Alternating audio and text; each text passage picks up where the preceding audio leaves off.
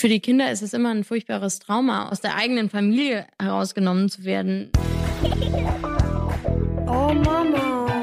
Räumt ihr bitte mal euren Scheiß hier weg. Mami, chill mal deine Base. Herzlich willkommen und schön, dass ihr wieder dabei seid bei einer neuen Folge von Elterngespräch, dem Podcast-Talk von Eltern für Eltern. Ich bin Julia Schmidt-Jorzig, habe selbst drei Kinder und jeden Tag neue Fragen rund ums Familienleben. Heute an Anja. Sie arbeitet als Familienhelferin und ist damit eine der vielen und trotzdem immer noch viel zu wenigen Menschen, die überforderten Familien unter die Arme greifen, damit möglichst kein Kind zu Schaden kommt. Wir alle kennen ja die entsetzlich traurigen Schicksale von Kindern wie Chantal oder Jessica, denen nicht rechtzeitig geholfen wurde. Menschen wie Anja sind die goldene Brücke, die Familien gebaut wird, wenn sie alleine nicht mehr zurechtkommen. Warum auch immer. Vom Jugendamt beauftragt, geht Anja zu den Familien nach Hause und versucht zu helfen. Wie das geht, was sie dabei erlebt und vor allem, was sie braucht, um auch in Zukunft ihre gute und wichtige Arbeit leisten zu können. Darüber spreche ich jetzt mit ihr. Anja, hallo. Hallo.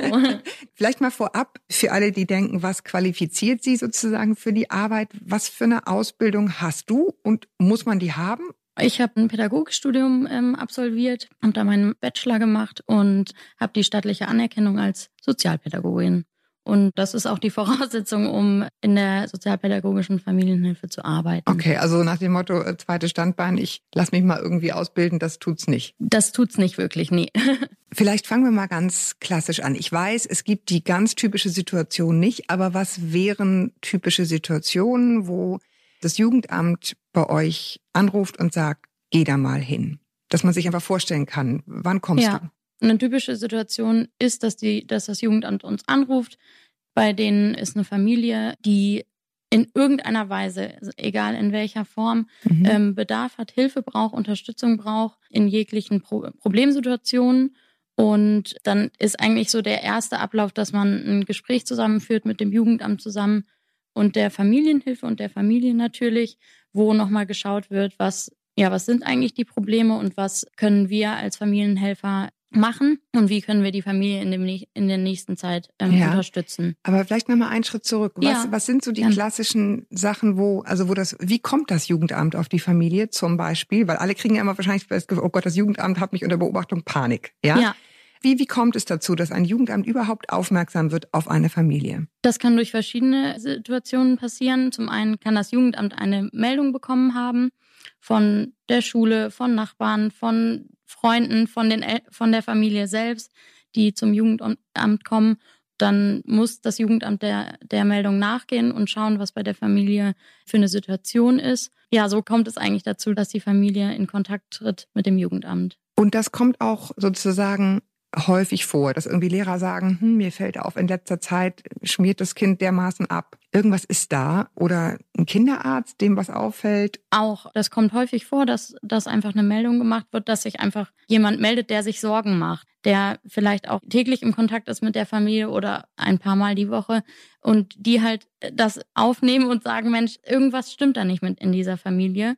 Und so geht es dann ans Jugendamt weiter. Hast du das Gefühl in der Zeit, in der du das jetzt beruflich machst, dass die Leute schneller anrufen, also mehr das Gefühl haben, so, oha, bevor das jetzt sozusagen schief geht, rufe ich da mal lieber jetzt an, als im Vergleich zu früher, wo man vielleicht gesagt hat, ja, das geht mich im Endeffekt nichts an. Und also irgendwie bin ich der Meinung, dass die Leute nicht häufiger anrufen und es auch nicht weniger wird. Aber es ist so ein bisschen das, also viele haben, glaube ich, noch Angst davor, ja, nee, dann mögen die mich nicht mehr oder ähnliches ich denke immer noch, es sind zu wenige, die beim Jugendamt anrufen und sich Sorgen machen, weil es heißt ja nicht immer, dass es, wenn es eine Meldung gibt, auch direkt das Kind in Obhut genommen werden muss. Genau, ich glaube, das ist so ein bisschen die Angst, die man hat. Ne? Genau. Ich meine, das eine ist ja auch, wenn ich als pädagogische Fachkraft mir ein Kind begucke und denke, oha, irgendwie, ne, ich habe jetzt in meiner, in meiner Schulung gelernt, auf die und die Dinge muss ich achten und ja. jetzt treten die auf und jetzt rufe ich an. Oder ob ich als Nachbarin oder, keine Ahnung, befreundete Mutter oder irgendwie so denke, irgendwie habe ich das Gefühl, das, das läuft da irgendwie nicht mehr rund. Da ist wahrscheinlich die Hemmschwelle größer. Total. Aber du sagst, für, für die Arbeit, die ihr im Grunde tun wollt, nämlich lange, lange bevor in Obhutnahme, ist mhm. es viel besser. Leute rufen früher an und sagen, ich habe das Gefühl, die Familie ist in Schwierigkeiten. Ja, unbedingt. Und auch mit der Familie ins Gespräch zu gehen und zu gucken, Mensch, mir fällt auf, äh, das, das läuft gerade bei euch nicht so richtig da würde ich auf jeden Fall raten, immer häufiger das Jugendamt auch einzubeziehen. Oder die Schule oder ne, also alle, aus der Familie im System, die halt helfen können und sagen können, Mensch, wie kriegen wir euch wieder auf die richtige Bahn? Wie kann ich dir helfen? Das finde ich immer eine gute Frage. Ja, ja, total. Okay, in Obhutnahme ist sozusagen der Weisheit letzter Schluss. Da würde ich sagen, das, da lassen wir uns auch ein bisschen Zeit, weil das ist das, was passiert, wenn man wirklich denkt, Es du kommst mehr, mit ja. deiner Arbeit nicht mehr weiter. Mhm. Jetzt sind wir aber erstmal bei deiner Arbeit. Ja. Die Familie wird im besten Falle einbestellt ins Jugendamt, dann sitzt du da mit und der Fall in Anführungsstrichen wird besprochen, ja? Genau. Also, wa- was ist da gerade los? Genau, was ist da los? Warum ist die Familie beim Jugendamt gelandet? Warum gab es vielleicht eine Meldung oder ähnliches? Was ist passiert? Wie ist der Stand der Dinge? Und was sind dann so klassische, wie gesagt, ich weiß, Klammer auf, es gibt 50 Millionen Gründe, Ja. weswegen man in diese Situation kommt, aber was ist so das meiste? Du bist ja in einem Stadtteil, kannst du den beschreiben? Also muss jetzt nicht die Stadt sagen, aber wie ist der Stadtteil strukturiert? Ja, viele verschiedene Herkünfte, Migrations, Mi- also Migrationshintergrund? Migrationshintergründe.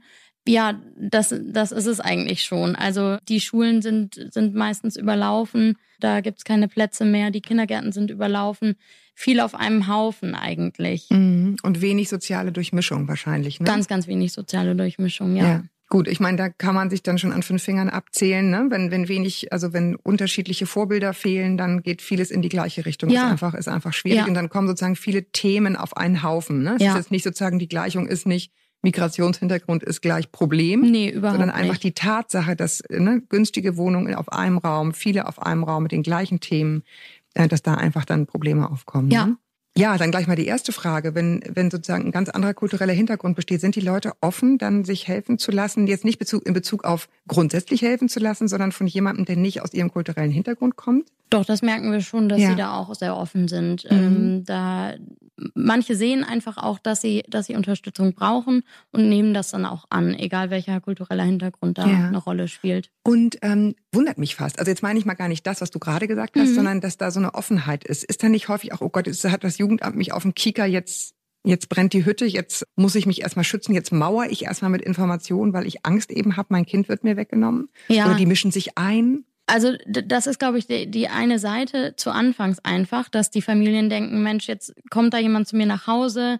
Das ist ja natürlich auch meine Privatsphäre. Äh, die sieht quasi meinen Alltag und ich muss, muss das irgendwie mit mir machen lassen. Das ist so die eine Seite, aber man merkt ganz schnell in der Arbeit, dass die Familien sich darauf einlassen, ne, Vertrauen aufgebaut wird und dann auch sehen, dass sie Unterstützung benötigen und dann auch wirklich motiviert mitarbeiten, um natürlich die da rauszukommen. um, um, um uns auch wieder loszuwerden. Das ist irgendwie das erste Ziel jeder Familie, uns so schnell wie möglich wieder loszuwerden. Und das können sie schaffen. Das ist auch unser Ziel, dass wir sie unterstützen und dann wieder ins freie Leben schicken können, ohne dass sie da uns, ohne, ohne dass sie uns noch brauchen. Ja.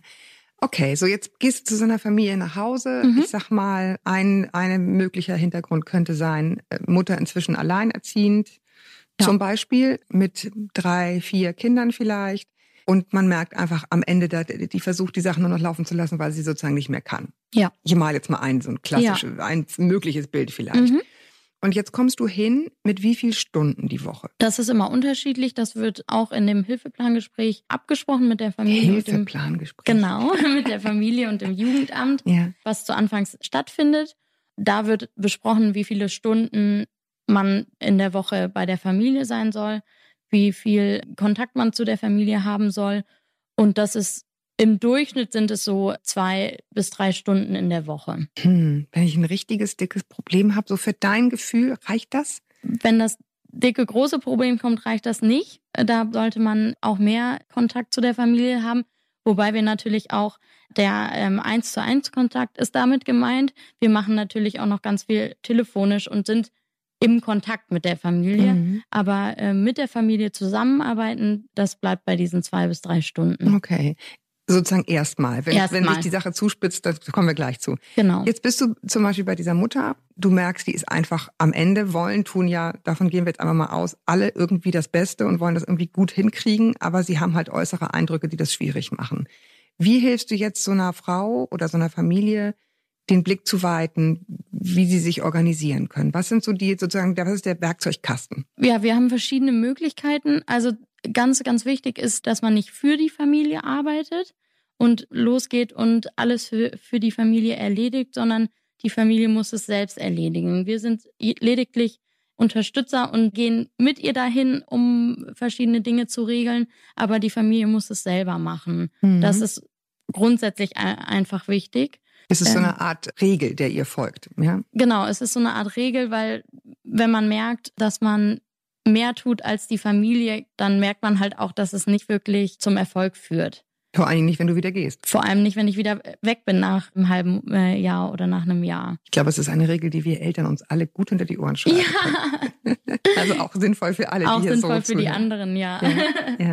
genau. Okay, gut. Jetzt sind das wahrscheinlich solche Sachen wie Behördengänge. Wie mache ich das? Aber ne, so, wenn der jemand jetzt wirklich am Boden ist, nicht mehr weiterkommt. Was ist es, was, was du dann anbietest, was du dann erstmal machst mit dieser Frau, oder? Genau, mit der Mutter.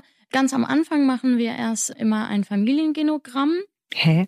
Das äh, ist eigentlich eine Art Familienstammbuch.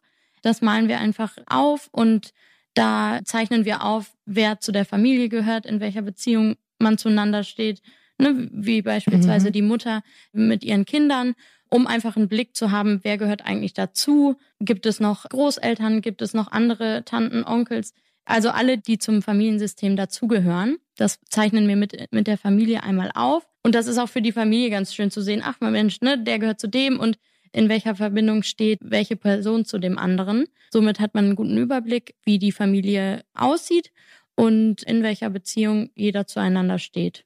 Hast du das Gefühl, dass das so eine Art Aha-Effekt dann auch gibt? Also, dass wenn jemand sich vorher alleine und, und so fühlt, als hätte er gar keine Hilfe und plötzlich sieht er so ein bisschen so vor sich aufgeblättert, da sind doch eine ganze Menge Leute. Hat das schon einen Effekt? Unbedingt hat das einen Effekt. Das ist, die Familie hat das gar nicht so im Blick.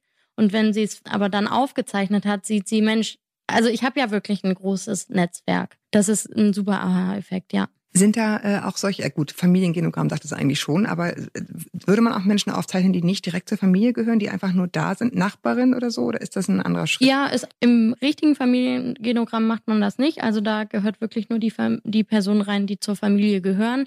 Es ist aber durchaus möglich, um halt auch einfach die Familie oder die Mutter besser kennenzulernen, zu wissen, Mensch, ne, was hat sie noch äh, für Menschen in ihrem Umfeld, die ihr helfen können.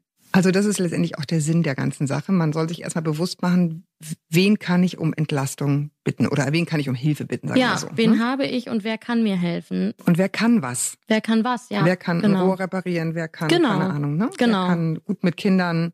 Macht ihr sowas auch, dass ihr dann so eine Art gucken, was, was, was können diejenigen eigentlich, was könnten die mir helfen? Ja, da kommen die Familien auch meist selber schon drauf. Wir fragen natürlich da auch äh, nach, was gibt's im Bekanntenkreis noch für Dinge, die sie unterstützen äh, oder Menschen, die sie unterstützen können und auch mit mit solchen Sachen, wie du gerade gesagt hast, wer kann irgendwie mir die Fliesen im Bad verlegen oder oder oder, das gibt es auch, ja. Ja, so das war das eine, Familiengenogramm. Mhm. Was gibt es noch? Es gibt noch eine Ressourcenkarte, die machen wir auch meistens am Anfang einer Hilfe, um einmal zu sehen, was hat die Familie, ähnlich wie beim Genogramm, welche Menschen gibt es, aber was hat die Familie auch für nutzbare Materialien. Das klingt so, äh, darf ich es konkret machen? Ja. Was sind, was sind unsere Ressourcen? Was sind nutzbare Materialien? Sind das irgendwie, was tut mir gut? Ganz platt? Ähm, Was habe ich? Was habe ich? Es Mhm. ist wirklich, was hat die Familie? Das ist aufgeteilt und man schreibt einmal auf, was hat man als Netzwerk, als Person. Das ist ähnlich wie beim Familiengenogramm. Da, da kommen noch mal dazu, dass da auch Freunde, Nachbarn, jemand aus dem Sportverein oder oder also alle Lehrerin, genau. Lehrer, genau, alle, die dazugehören, nochmal auflistet und ja, dann auch erstmal sieht, Mensch, ich habe wirklich ganz, ganz viele Leute an meiner Seite, die mich ganz gut unterstützen können. Mhm. Dann gibt es noch eine Spalte mit, welche Hilfen habe ich schon im Alltag. Also das ist auch ganz platt gesagt einfach Schule, Lehrer. Ne? Ich habe eine Famili vielleicht eine Familienhilfe. Alle diese Dinge, die da eine Rolle spielen. Und was ganz wichtig ist, sind halt die nutzbaren Materialien, die eine Familie so hat. Und das sind wirklich ganz platt ein Handy, ein Fahrrad, eine Fahrkarte für den Bus oder, oder, oder. Und das ist halt wirklich, für uns ist es so alltäglich und natürlich haben wir ein Handy und natürlich hat man irgendwie vielleicht ein Fahrrad, aber für die Familien, die das gar nicht vor Augen haben oder die, Ja, die einfach lost sind. die einfach total, die gar Mhm. nicht sehen, was sie haben. Für die ist wirklich schon ein, eine Wohnung und eine Fahrkarte oder ein Fahrrad ist wirklich die nutzbare Ressource, die sie gebrauchen können. Und das hilft den Familien einfach zu sehen, Mensch, toll. Wie kann ich, wie kann ich mit den Ressourcen, die für mich nicht selbstverständlich sind, wie kann ich die nutzen und wie kann ich die in meinen Alltag integrieren? Ich finde, das klingt total so, als sollte das jeder mal machen, ehrlich gesagt. Unbedingt, ja, weil ja. es ist ähm, in der Tat, ich glaube auch sowas wie ne, die Tatsache, dass die Kinder von einem bestimmten, von einer bestimmten Uhrzeit bis zum Mittag nicht da sind, überhaupt als eine Hilfe zu sehen. Ja. Ne? Und nicht einfach nur, ja, passiert, sondern das ist eine Zeit, die kann ich nutzen, die habe ich oder so. Ne? Ich glaube, das kann den Blick auf die Dinge sehr verändern. Ja. Hast du das Gefühl, das tut es wirklich auch bei den Leuten? Also das ist Ja, auf jeden Fall. Also das ist am Anfang einer Hilfe einfach super hilfreich auch, Mhm. um zu sehen, wo fangen wir eigentlich an. ja, Es gibt das große Problem, es gibt die Überforderung der Mutter, die mit ihren vier Kindern ganz alleine ist und nicht weiter weiß, die dann aber durch solche, durch die ähm, Methoden irgendwie sehen Mhm. kann, Mensch, eigentlich geht's mir gar nicht so schlecht, mhm. weil ich habe ganz, ganz viele in meinem Netzwerk, die ich einbeziehen kann. steht bei den Ressourcen auch, was sind eigentlich meine Stärken? Also gibt es auch so einen psychologischen Stupser? Ja, den gibt's auch. Das ist auch nochmal eine Spalte, wo man einfach reinschreibt, Mensch, was, was, was kann ich gut? Und Mhm. das ist natürlich, kennt man, glaube ich, selbst im Alltag einfach schwierig, mal eben zu sagen, Mensch, was kann ich eigentlich gut? Aber das sind auch wirklich die kleinen Dinge, die die Familien dann auf einmal aufschreiben. Ja.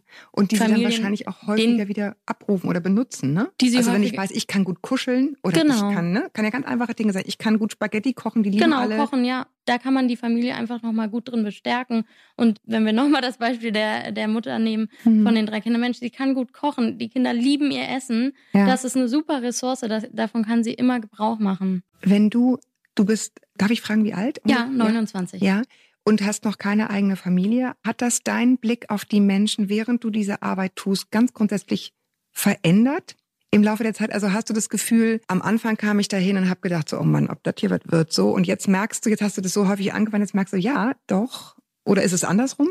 Also es ist eigentlich gleich geblieben. Ich, äh, man muss natürlich immer wissen, welche Erwartungen man selber an sich, Klug, äh, selber, selber an sich hat, was man für sich später irgendwie, was man sich selbst wünscht. Ich kann, glaube ich, sagen, dass meine Erwartungen relativ gleich geblieben sind und ich aber trotzdem mein Gedanke doch besser dahin geht, dass ich sage, Mensch, jeder kann eine Familie großziehen und man kann auch mit den kleinsten Möglichkeiten und mit wenigen Ressourcen das gut hinkriegen. Ja. Ja, ich finde es ganz interessant, weil ich glaube so, ich sage es mal ganz auch direkt, die Lebenswelt, in der ich mich bewege, da ist es so, dass man dann auch noch diese Mummy Wars hat sozusagen, ja, die dann irgendwie ständig denken, ja, nee, man muss es so machen, man muss es so Mhm. machen.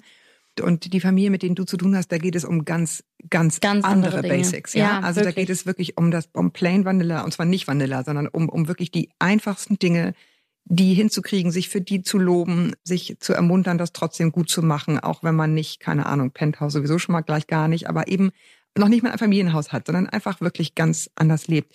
Nach deiner Erfahrung, was, was sind denn die Grundpfeiler, die es braucht? Also die Grundsachen, die man braucht als Eltern, sind einfach Liebe und Zuneigung. Ne? Die ganz klassischen, klassischen Dinge. Selbst wenn man nicht das Penthouse hat oder nicht irgendwie ganz viel Entertainment-Programm für die Kinder hat oder, oder, oder. Es sind wirklich die kleinen Dinge. Man kann mit den Kindern rausgehen. Hauptsache, man ist für sie da, man hört ihnen zu, man gibt ihnen das, was sie brauchen. Ich meine, gut, das ist ja genau das Problem. Das war, deswegen meinte ich am Anfang, war mir sehr wichtig zu sagen, alle wollen das ja gut machen und, und lieben ihre Kinder zunächst einmal. Das ist mal die Prämisse, von der wir ausgehen. Und Mhm. dann kommen aber natürlich Lebenssituationen zusammen, wo es dir eben schwerfällt, Liebe zu verschenken, weil du halt selber völlig ausgebrannt bist. Ja. Nützen dann diese Dinge wirklich, weiß ich nicht, wenn zum Beispiel eine Familie in arge finanzielle Not geraten ist, Vater arbeitslos, ne, ist vielleicht deshalb an den Alkohol geraten, irgendwie sowas. Reicht das dann schon, so eine Karte aufzumalen oder geht es da auch um ganz Praktisches, muss unbedingt wieder in Lohn und Brot, muss unbedingt in eine Therapie? Sind das auch Dinge, wo ihr mithelft? Genau, das ist nicht ausreichend, äh, da in, in Anführungsstrichen nur ein Familiengenogramm aufzumalen oder eine Ressourcenkarte zu erstellen, sondern da muss man wirklich viel unterstützen und schauen, wie kann die Familie aus dieser aktuellen Situation wieder heraus, wie kann vielleicht der Vater doch wieder in die Arbeit kommen oder muss es vielleicht noch in Richtung Therapie gehen, um von der Alkoholkrankheit loszukommen oder, oder, oder. Aber das sind dann ganz spezielle, größere Probleme einfach. Aber wenn du dann sagst, äh, wir dürfen es nicht machen, ja, sondern die müssen es machen, dann wird es ja sehr schnell sehr dünn, das Eis. Ne? Also wenn Ja. du weißt, eine Familie ist unheimlich geschwächt, wie soll der jetzt noch Bewerbungen schreiben? Wie soll der jetzt so einen Antrag? Also ich meine, selbst wenn man wirklich voll dabei ist, diese Anträge für irgendwelche Hilfen, also das finde ich echt einen zweiten Berufszweig als Mutter schon fast.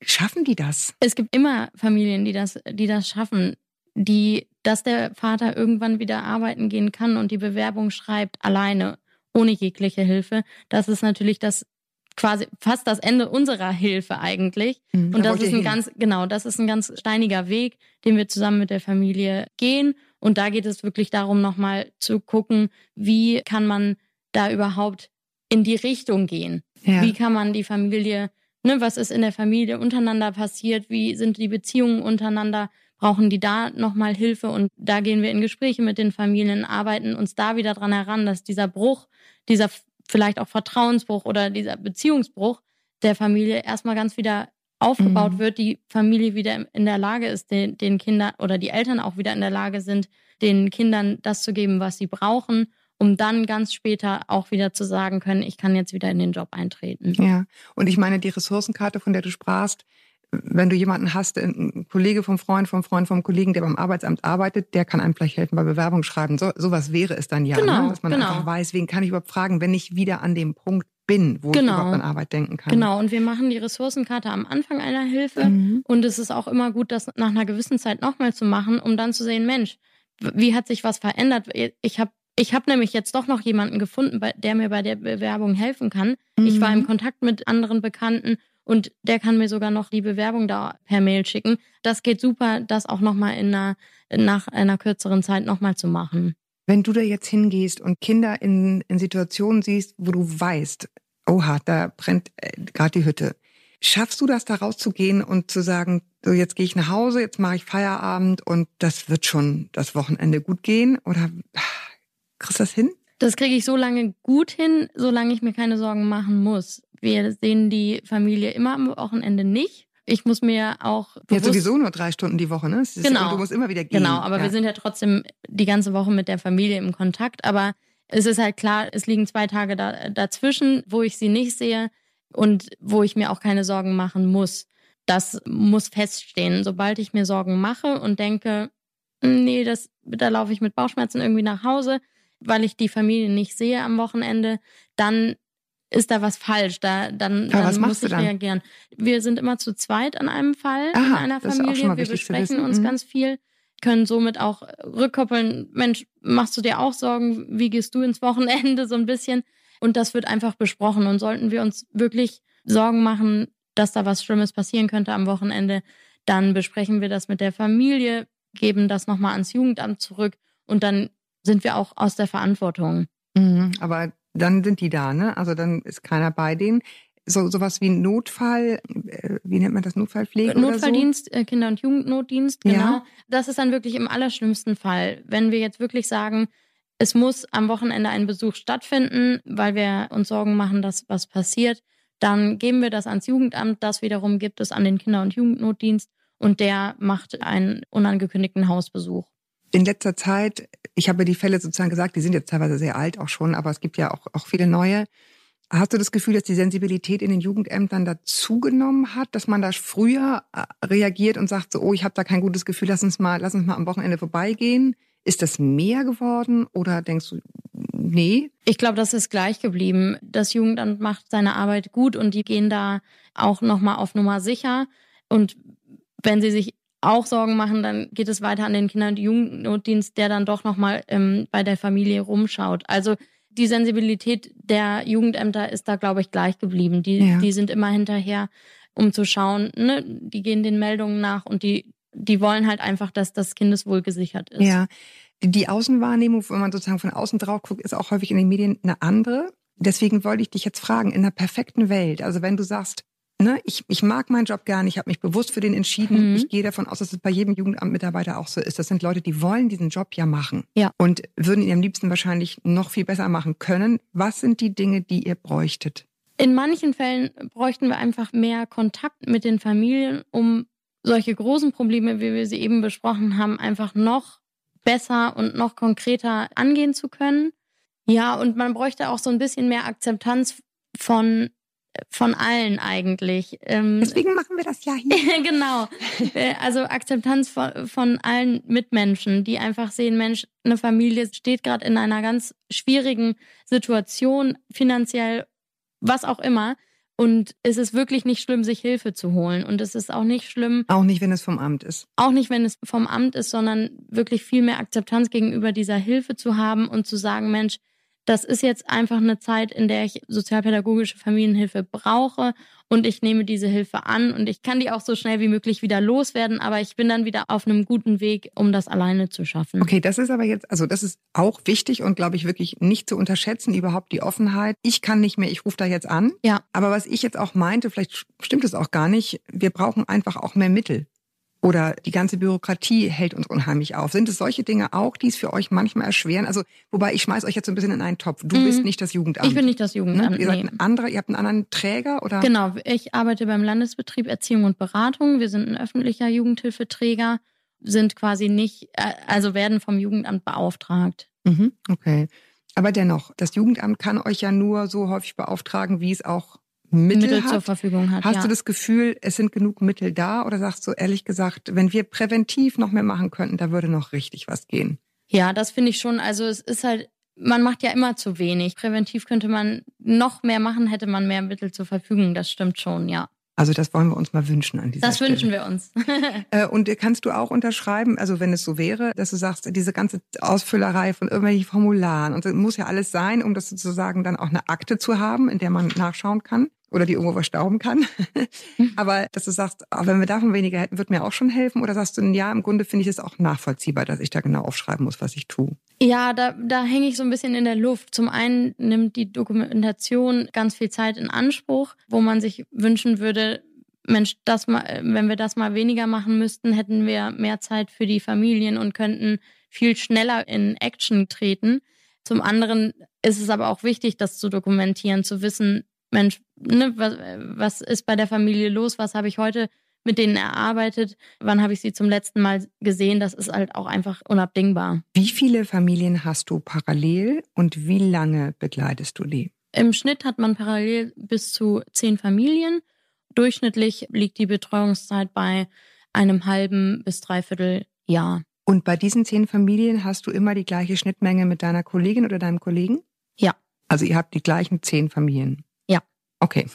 Nee, ist ja nur interessant, ne? Sozusagen arbeitet man bei allen zusammen, hat man unterschiedliche Kollegen bei anderen Familien? Nein, es ist, ihr seid ein Team, ihr kriegt immer eine Familie gemeinsam. Genau. Erfährst du manchmal noch hinterher, was ist aus der Familie geworden? Ja, ganz oft. Wir wünschen uns das auch immer, weil wir natürlich klar. auch neugierig sind, Ja. was die Familien in der Zukunft geschafft haben oder wie es weitergeht. Wir hoffen da immer auf, auf eine Rückmeldung und es ist ganz unterschiedlich. Von der einen Familie hö- hört man gar nichts mehr, von der anderen, die ruft nochmal an oder da kriegt man irgendwie über verschiedene Wege irgendwie gesagt, äh, was die jetzt machen. Und das ist ganz schön immer zu hören, um ja doch irgendwie zu wissen, das hat ja doch was gebracht. Ja, und ist das dann auch wirklich meistens so, dass du das Gefühl hast, so die, ja, die sind immer noch ganz gut dabei? Ja, das ist wirklich so, ja. Ja. Du arbeitest ja auch immer im gleichen Stadtteil. Ist es dann auch so, dass man dann einfach sozusagen die Kids, wenn sie dann fünf Jahre später schon Bartstoppeln haben, irgendwie nochmal wieder trifft? Ja, ähm, das ist wirklich Und dadurch so. erfährt? Ja. Ja, das, äh, das kommt regelmäßig vor. Ich arbeite jetzt seit drei Jahren im selben Stadtteil. Da kennt man einfach die Leute auch schon und man sieht sich irgendwie an, an der S-Bahn und man schnackt immer mal wieder, wie es den Kindern geht oder die Eltern kommen und erzählen, Mensch, was sie wieder alles gemacht haben. Also Okay. das kriegt man schon mit. Das ja, wird dann so ein nachbarschaftlicher, genau. nachbarschaftlicher Ja, Kontakt. außer sein. sie sind natürlich weggezogen oder so, dann ist es ein bisschen schwierig, aber die meisten, die noch im Stadtteil wohnen, von denen kriegt man das mit. Okay, also jetzt haben wir sozusagen deine, deine Arbeit. Es wird Situationen gegeben haben, wo du an Familien geraten bist, wo du merkst, das wird hier nichts. Ja. Da ist totale Blockade, die wollen einfach nicht. Die können nicht, was immer es ist, Mhm. geht nicht. Ja. Was passiert dann? Dann geben wir das auch, äh, also besprechen das einmal teamintern und dann geben wir das auch zurück ans Jugendamt oder geben da eine Rückmeldung ans Jugendamt, besprechen das mit der Familie. Wir sehen, wir haben hier seit ein paar Wochen arbeiten wir zusammen und das funktioniert irgendwie nicht. Die Termine werden nicht wahrgenommen. Sie halten Absprachen nicht ein. Ähnliche Dinge. Also das kann verschiedene Gründe haben. Und dann geben wir die Rückmeldung ans Jugendamt und dann muss nochmal geschaut werden, Mensch, ist die sozialpädagogische Familienhilfe eigentlich die richtige Hilfe? Was wäre Auch Schritt was zwei? anderes. Schritt zwei braucht man da gar nicht mehr. Also äh, beziehungsweise Schritt zwei wäre dann, dass geschaut wird, ist es die richtige Hilfe oder nicht. Gut, aber was, was wäre dann, wenn es nicht die richtige Hilfe ist? Das meine ich mit Schritt zwei. Achso, wenn es nicht die richtige Hilfe ist, dann muss das Jugendamt entscheiden, was dann die richtige Hilfe ist und Ja. wie es für die Familie weitergeht. Okay, aber dann kommen wir schon irgendwann, wenn es richtig, ne, wenn es, wenn es gefährlich wird für die Kinder in den Bereich, wo man schon über Inobhutnahme Kinderschutz, redet. Ne? ja. Also wenn du wirklich sagst, so da ist jetzt Kindeswohl gefährdet, ist immer so ein bisschen Ultima Ratio, Ultimo Ratio heißt das, glaube ich. Ne? Ja, beziehungsweise ist das immer noch so, ist das immer noch Ultimo Ratio, dass man sagt, als aller, aller, aller, allerletztes nehmen wir das Kind da raus? Ja, Ist immer noch so. ja. Ja, weil man, also nach den Fällen, die man kennt, würde man denken, oh, ist es so gut, ist es die letzte? Ist es vielleicht auch gut, früher mal kurz rauszunehmen oder irgendwie so? Oder ist das für die Kinder einfach auch wahrscheinlich alles furchtbar? Aber Es ist für die, für die Kinder ist es immer ein furchtbares Trauma, aus der eigenen Familie herausgenommen zu werden. Aber ist das sozusagen die Wahl zwischen Pest und Cholera so ein bisschen? Genau. Ne? Wenn es so schlimm ist, dass es Ja, nicht mehr geht, dann genau. ist es ja eh schlimm. dann wird es Ja. nicht besser. Ja. Okay, aber dann kommen wir, ne, wenn deine Arbeit überhaupt nicht fruchtet und man merkt, da ist wirklich ein Kind in Gefahr, dann kommt Schritt zwei und da ist das Jugendamt, übernimmt den Fall zurück und genau, dann. wir haben die Verantwortung nicht mehr und wir haben auch den Fall abgegeben. Okay.